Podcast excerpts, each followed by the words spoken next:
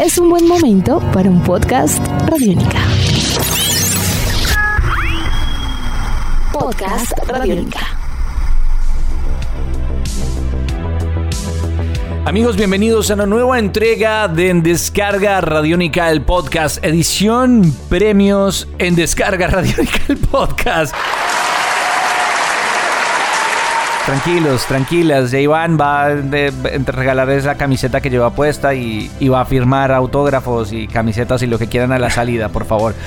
Mi nombre es Diego Bolaños Estrada, arroba Bolanos y Estrada. Y como siempre es un placer hacer parte de esta gala junto al grandiosísimo e inigualable Iván Samudio, arroba Iván Samudio 9 en eh, Twitter y piloto.espacial.3000 en Instagram. Iván, muy buen día, tarde o noche, donde quiera que el universo nos tenga en este instante. ¿Cómo va? cualquiera que ese, que ese día fuese.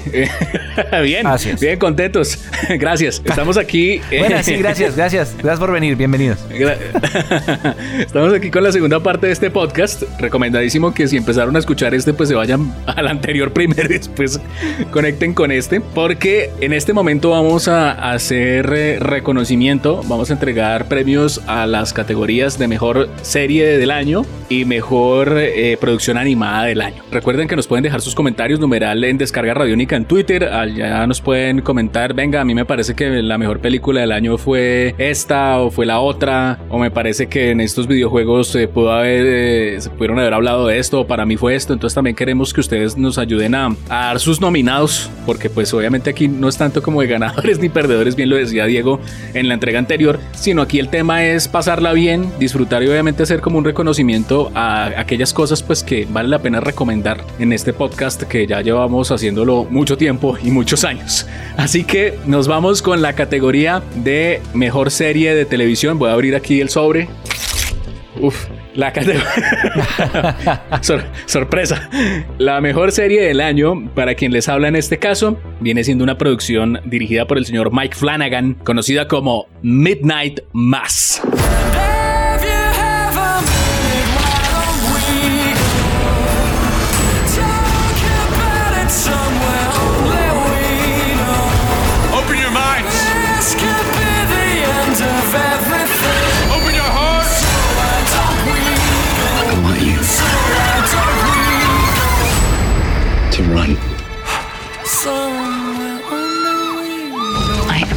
Glad that you will be with us for what comes next.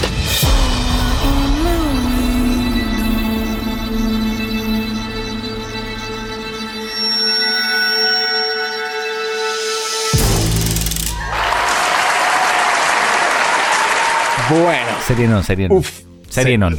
Serie non. Bueno, yo quiero decir de Midnight Mass. Hay una cosa muy curiosa que pasó y es que Netflix estrenó Midnight Mass y como al mes más o menos, al poco tiempo, otra plataforma de streaming en Estados Unidos estrenó una adaptación de Salem Slot de Stephen King.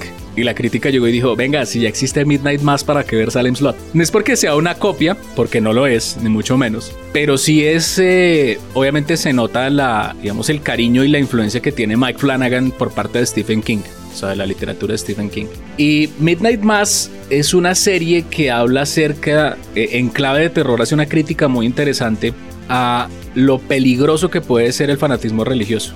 Digamos, lo que la gente quiere ver a pesar de que le digan que es un perro y, digan que no es un perro, ¿sí? O sea, lo que ocurre ahí alrededor de, ese tema y cómo eso se vuelve un peligro todavía mucho más potencial cuando en una isla pesquera en los Estados Unidos que está pasando por unos problemas económicos terribles, mejor dicho, allá la desgracia cayó con todas las de la ley, ocurre un evento sobrenatural donde empiezan a aparecer vampiros, pero no pues los vampiros, digamos, eh, como Robert Pattinson, una cosa así, no. Eh, ¿Qué necesidad? ¿Qué necesidad?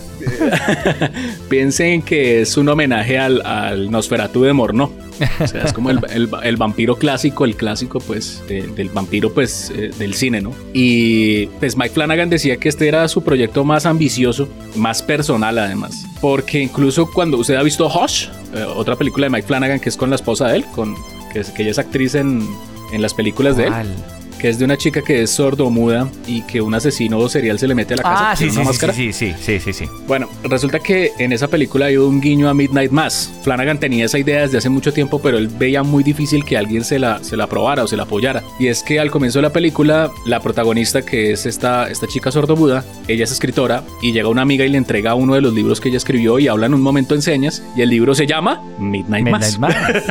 ahí está, ahí está la Ah. conexión con, con eso. Entonces Flanagan quería, pensaba que esto iba a ser, pues le iba a tocar sacarlo en, en- en formato libro, o le iba a tocar sacarlo en un cómic, en una novela gráfica o en otra cosa, porque él inicialmente lo pensaba como una película y después eh, como que Netflix le cogió tanto cariño a los proyectos de Flanagan y Flanagan, hay que decirlo, es uno de los mejores directores de, de terror que hay en este momento. Es un hombre brillante. Pues ya había dirigido grandes aciertos como Doctor Sueño en cine, o sea, la adaptación del libro de Sí. Stephen King, pero también obras, pues series increíbles, pues como The Haunting of Hill House, la primera temporada que es una cosa En donde también está ella. absurdamente buena, exacto. Ese eh, Henry Thomas aparece ahí, Elliot de E.T. ya grande, ya viejo, también aparece ahí, pero Midnight Mass es, es, es una serie atarapante, llena de misterios, llena de, de un montón de reflexiones que vale la pena revisar alrededor de, de todo esto. De verdad es una serie que, y se deja ver fácil, es corta, no, no solamente es, es esta temporada, no es que van a sacar segunda temporada, no. Esta es miniserie, pero de verdad Mike Flanagan es uno de los nombres que hay que ponerle atención alrededor de, de la factura de, de las producciones de terror. Bueno, supongo que me toca a mí eh, Sí, va, continuar venga, con lo que viene venga, siendo, su sobre. viene siendo mi sobre. serie. Gracias, permiso, la abro. Mire, vea, tome. Gracias, gracias. Y aquí tenemos, para mí, yo no sé por qué tengo que dar un sobre para, para decir algo que yo ya quiero decir. Para mí, No la, la- la serie del año es una serie que, que creo que este ha sido el año de graduación. Ha sido una serie que ya tiene varias temporadas. Esta se, se demoró un poco más, pero valió la pena. Y es Succession de HBO. looking forward to my father dying. Right. Where does this end? This friction. I thought my family was fucked up. This is next level. Roman is a knucklehead, Shiv is a fake, and Kenny is screwy. I've seen more than any of them. This life is not for everyone. It's a number on a piece of paper. It's a fight for a knife in the mud. I'm a good guy. I'm better than you. We'll fucking beast them. We'll go full Iván y oyentes, yo creo que es la serie del momento Sí. y, y por fin lo es. Es una serie que, digamos, HBO desde Game of Thrones lleva buscando su siguiente Game of Thrones y cada serie que pasa, eso es como el nuevo Messi, como el nuevo algo. Siempre se está buscando ese nuevo gran hit, pero Succession tiene más en común con las antecesoras de Game of Thrones que con, con esta serie, porque yo creo que recuerda más a esos grandes éxitos de The Wire, eh, a esos Sí. grandes éxitos como, como Los Soprano, series que tienden a convertirse más en series de culto que en series grandes éxitos mainstream. Y podría ser para muchos la serie de, de la década, si, si juega bien sus cartas, porque además tuvo un paréntesis muy largo entre la segunda y la tercera temporada. Y Sí. la serie ha crecido de una forma increíble, con un reparto espectacular, siempre con una inspiración así en estas obras de poder shakespeariano, maquiavélico. Es decir, aquí hay más sangre en sentido figurado que sangre real hay en Game of Thrones. Eso es impresionante. Eso hay, hay una descabezada laboral y económica diestra y siniestra que es impresionante. Es una propuesta muy potente. Es una, una película, una serie que además como que aprovechó este segundo aire para subir la apuesta. Acaba de terminar su temporada hace ya unas semanas y dejó en alto. Es decir, aprovechó la atención que ha generado en esta última temporada para cerrar en un momento bien especial con muchas ganas de más y demostrando que esta serie que arranca con el ocaso de un magnate de los medios de comunicación se da cuenta que lo que hay es poco caso y lo que hay es una guerra muy grande dentro de uno de los emporios económicos más importantes en Estados Unidos. Entonces, yo creo que si me escuchan en este momento es el momento de meterse en Succession. Más Sí. adelante les va a tocar a lo Game of Thrones de me tengo que ver cinco temporadas para entender qué está pasando. No. Iván, tenemos tres temporadas, cada una es mejor que la otra y esta temporada es el catalizador. la que puede hacer que mucha gente se enganche y yo creo que estamos frente a uno de los fenómenos de televisión de culto más importantes de los últimos años. Así que por aquí es Succession, temporada 3. Por favor, montense en este barco antes de que les toque nadar más y a disfrutar. Grandes series. Yo creo que este ha sido claramente otro año más para grandes series, Iván. No Sí. sé si usted tenga Eh, alguna mención honorífica que quiera dar, porque es que Sí, no. uf, en, mire, en eh, época de pandemia la cosa, la cosa ha sido muy fuerte para, para las series. Tengo muchas, de verdad, más bastantes. Por ejemplo, mención honorífica para Fundación. But we can soften the fall. So what's the plan? Many years from now, if humanity is to climb from the ashes, the coming generations will need the knowledge to build upon a foundation. We must preserve only the most essential pieces of civilization. Deciding what is remembered, what is forgotten. We are now staring down a barrel of a crisis. This is the plan.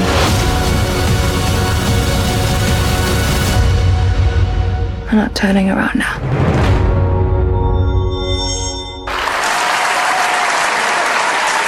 Es, uf. No, eso es, eso es- o sea, mención honorífica y fuera de concurso es Fundación. O sea, Sí, sí, ya sí, sí, sí, De lejos Foundation es está. una cosa loca. Mejor dicho, para los que son fanáticos de la ciencia ficción pura y dura, la de verdad, no de rayitos láser ni espadas láser. Perdón. no, mentiras, con ¿Qué todo. Yo necesidad, amo de Star nuevo? ¿Qué necesidad? yo, yo amo Star Wars, pero lo que pasa es que, claro, hay una diferencia de, de ciencia ficción de una cosa a la otra. Y pues, digamos que en cine hubo películas increíbles como Dune, como Duna, que son fuera de concurso. Y en televisión hubo Foundation. Sí. Y hay algo que, que usted, de lo que usted dice que me llama mucho la atención. Y es que yo creo que los dramas están cogiendo un- una potencia muy fuerte. Bien sea que los pongan en clave de fantasía épica o de ciencia ficción, pero digamos el drama construido así como el drama drama está cogiendo un peso todavía mucho más grande. Y hay una serie, ya que usted habla de, de Succession, hay una serie que a mí me llamó mucho la atención que es Yellowstone. A man must stand with his people. This ain't checkers, son. This is chess. And you're about to play it with masters. All I do every day is fight for this family. If you were winning, I wouldn't be here. I don't regret one cent I'm committed. It's the one I'm about to commit that worries me.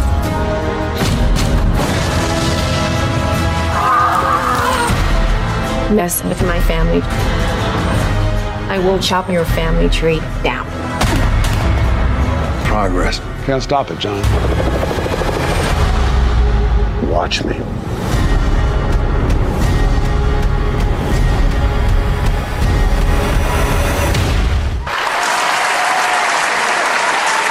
Estrenaron cuarta temporada este año, la serie que es de vaqueros del neo western con Kevin Costner, que es dirigida por eh, Taylor Sheridan, el director, el productor de, y el productor y guionista de Hell or High Water, que es claramente pues neo western, pero eso eh, a la hora de la verdad uno ve Yellowstone y eso es ver Game of Thrones con vaqueros, porque es bien interesante, así que hay muchas producciones pues que vale la pena ver para este año de 2021, ahí vale la pena sentarse porque además plataformas ahora tenemos, si antes teníamos Exacto. dos, ahora hay... hablamos de los videojuegos en la entrega Uf. anterior. Eh, creería Sí. que estamos después de que se viera un casi un monopolio de, de Netflix y, y creo que Netflix entendía muy bien el negocio, trató de crecer, crecer, crecer, crecer y dominar el mercado antes de que los demás entraran porque en un par de años recuperaron todo el terreno que había logrado Netflix y creo Sí. que la competencia en- a nivel de plataformas es interesante, sana y es un periodo espectacular para los realizadores y creadores de, de- de dramas y de ficciones en televisión y en cine porque hoy más que nunca pueden hacer llegar sus proyectos a muchas partes, cosas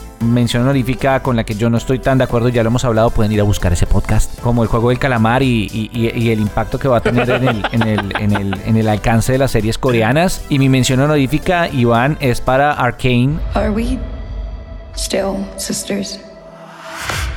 Nothing is ever going to change that.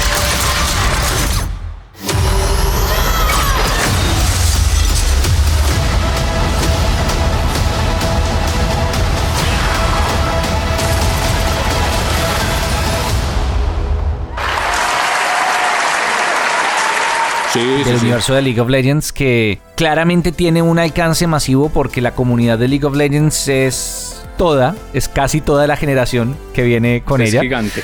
Pero, pero más allá de eso es haber entregado una serie de una calidad impecable y muy entretenida, muy divertida, muy interesante que enriquece también su propio universo y aprende muchas cosas del MCU en ese caso para presentarnos una serie muy chévere de la cual ya estamos muchos, muchos y muchas esperando segunda temporada. Esa es mi mención honorífica, creería yo. ¿Le parece si continuamos para que esta gala no se alargue más de lo que nos permiten? Sí, sí, porque si no nos, nos cortan el chorro. Eh, bueno, nos vamos con la siguiente categoría. Aquí va categoría a mejor animado de este año 2021. Y sin lugar a dudas, una de las producciones animadas que se lleva, pero con aplausos, y ya lo habíamos dicho en un podcast previamente, es nada más y nada menos que Invincible. You need to decide what kind of hero you want to be. That was you in the blue and the yellow. Why don't you meet the team after school? May we count on you in the future? Yeah, I think so. And bored of this.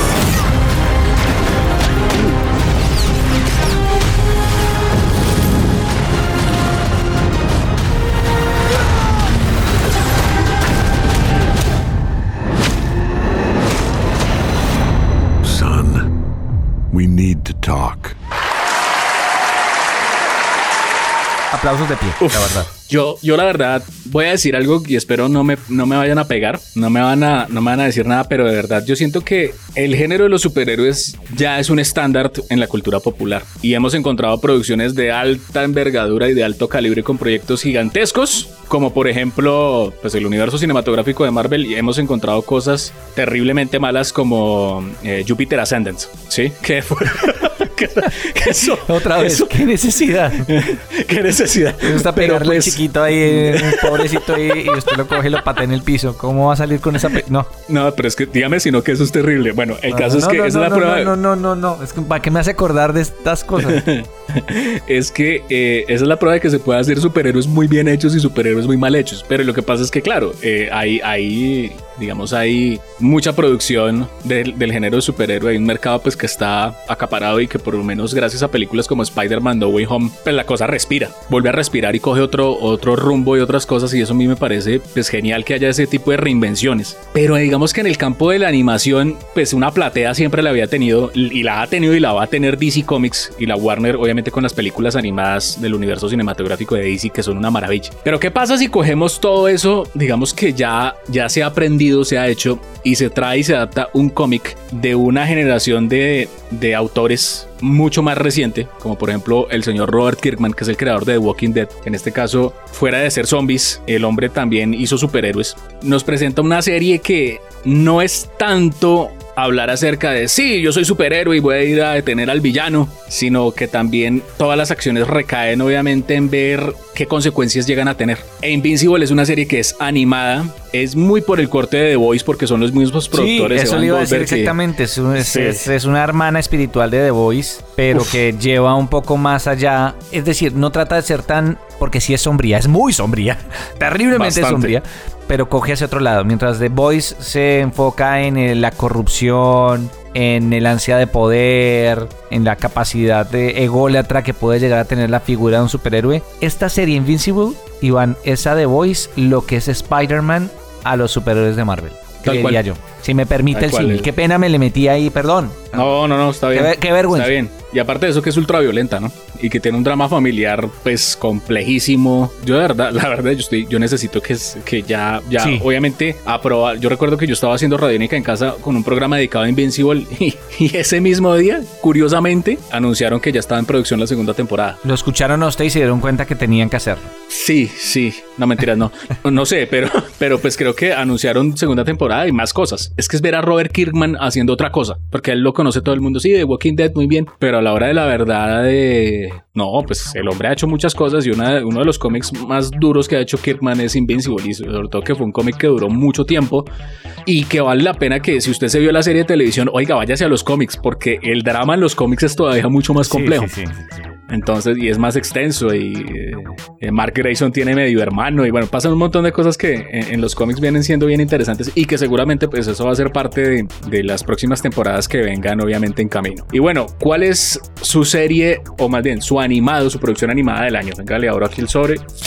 Tome. Bueno, la mía era Invincible, les quiero avisar a todos y a todas, pero, pero como me la quitaron. Ah, no, mentira. no, pensé que me Eh, había equivocado de sobre. Estábamos completamente de acuerdo en que Invincible es, es esa serie que hay que recomendar. Y, y creo que es esa serie que uno habla de ella y, y apasiona hablar de ella y emociona e ilusiona hablar de ella, porque creo que no tiene pierde. Y decidí entonces eh, irme por otro lado, eh, irme por el lado de la animación japonesa y las series de anime, que también es una de las cosas que nos apasionan aquí en Descarga Radiónica y que a veces también requiere su propia categoría. Y en este caso he decidido inclinarme por... pff, hay, hay una gran cantidad de series este año, ha sido también, le ha pasado exactamente lo mismo. Creo que todas las producciones audiovisuales han gozado también de, que la gente se haya volcado a las plataformas y además que la generación, que los millennials como nosotros y los centennials sean más nativos de consumir otro tipo de contenidos que series como Odd Taxi, que es una serie muy particular, animación, anime un poco más enfocado a un público más adulto, o Jorimilla, una, una comedia romántica que no diría una clásica comedia romántica de anime, sino todo lo contrario, una nueva aproximación o nuevas temporadas de Beastars. A mí me gusta. Ah, o JoJo's Bizarre Adventure con Stone Ocean, que, que acá Iván es un gran fanático. Yo creo que, que, que hay que hacer una mención muy especial que para mí la hace muy importante y creo que esto es muy subjetivo y por eso nos encantarían sus recomendaciones para Tokyo Revengers.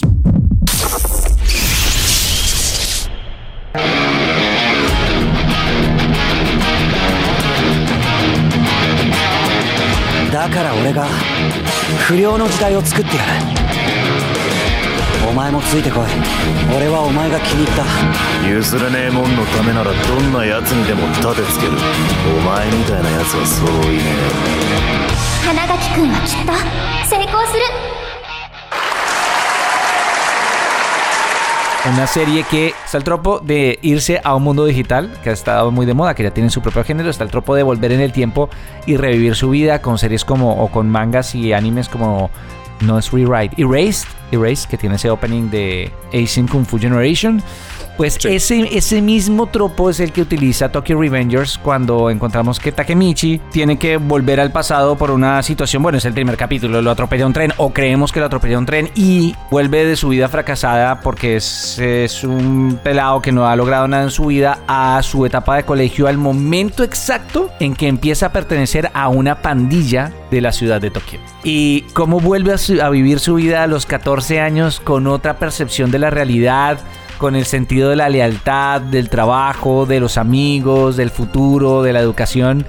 Y le permite tanto a él como a nosotros esa, esa pregunta, Iván, de qué harías cua- si, si volvieras tú al colegio. Eh, y uno como diría, ay, haría esto diferente, haría esto otro. Y creo que lo pone al personaje principal en este ejercicio de una forma muy bonita, con la posibilidad de impactar de forma positiva sobre, sobre, sobre sus amigos, compañeros y familiares, que es muy chévere que es como esa segunda oportunidad que quisiéramos todos, pero en un contexto de anime, con, con acción, con este tema de pandillas en la ciudad de Tokio, que, que la convierte en una serie muy interesante, muy chévere, y se está convirtiendo en una de las nuevas series shonen de moda. Así que, de nuevo, si puede, subas en este bus temprano, cuando no tengan que enfrentarse como a, a muchas cosas, a actualizarse con muchas cosas, que no suceda lo de... mm, Demon Slayer.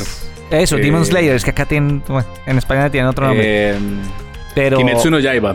Sí, eso, Kimetsu no Yaiba. Eh, antes de que se vuelva el Kimetsu no Yaiba, aquí tienen Tokyo Revengers, montense ahí, vale mucho la pena, es muy bonita, tiene, tiene ese carácter positivo, eh, constructivo y muy emocionante y muy divertido, que creo que solo puede explorar el anime. Entonces, esa es, esa es mi serie animada, Iván, y creo que con eso, con eso estamos.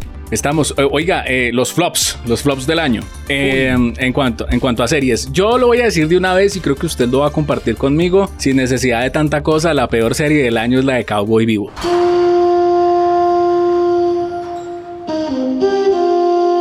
So, what brings you back from the dead?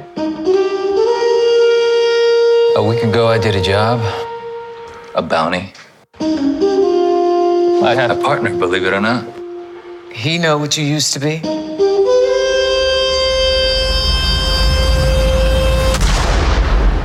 Will I ever see you again? They tried to kill me, Anna. If you need to find me, I go by Spike Spiegel these days. Es, es terrible. Es un dolor de cabeza porque eso no tiene ni pies ni cabeza. Es muy difícil de ver. Yo se lo Sí, confieso, es yo la muy a difícil de ver, es muy difícil de ver. Difícil, difícil.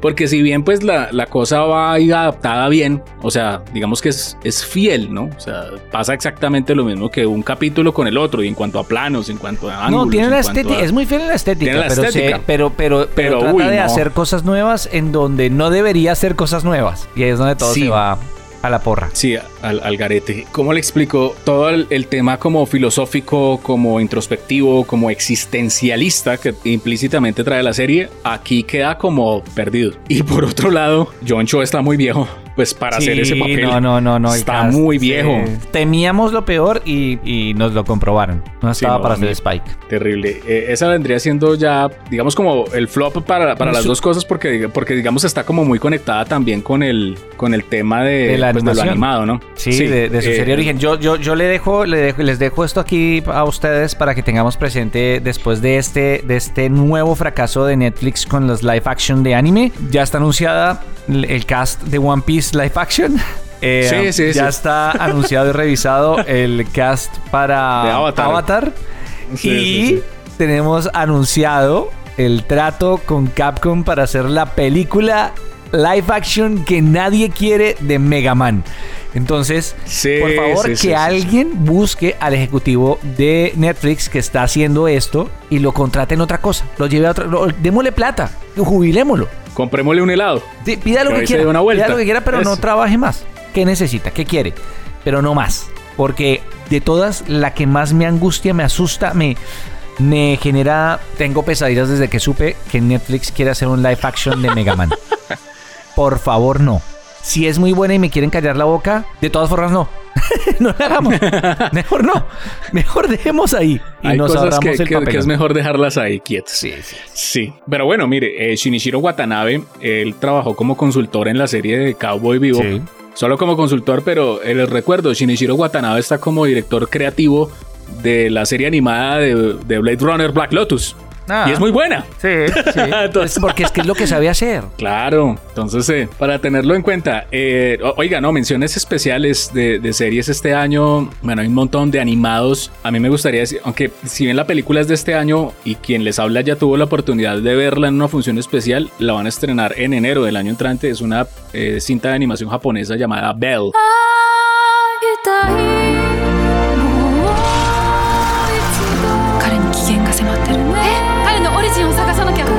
ント50億の中からたった一人を探し出すなんて無理だよ。この曲。大人泣いてばかりいる自分に戻っていいの？それでもいいの？先生。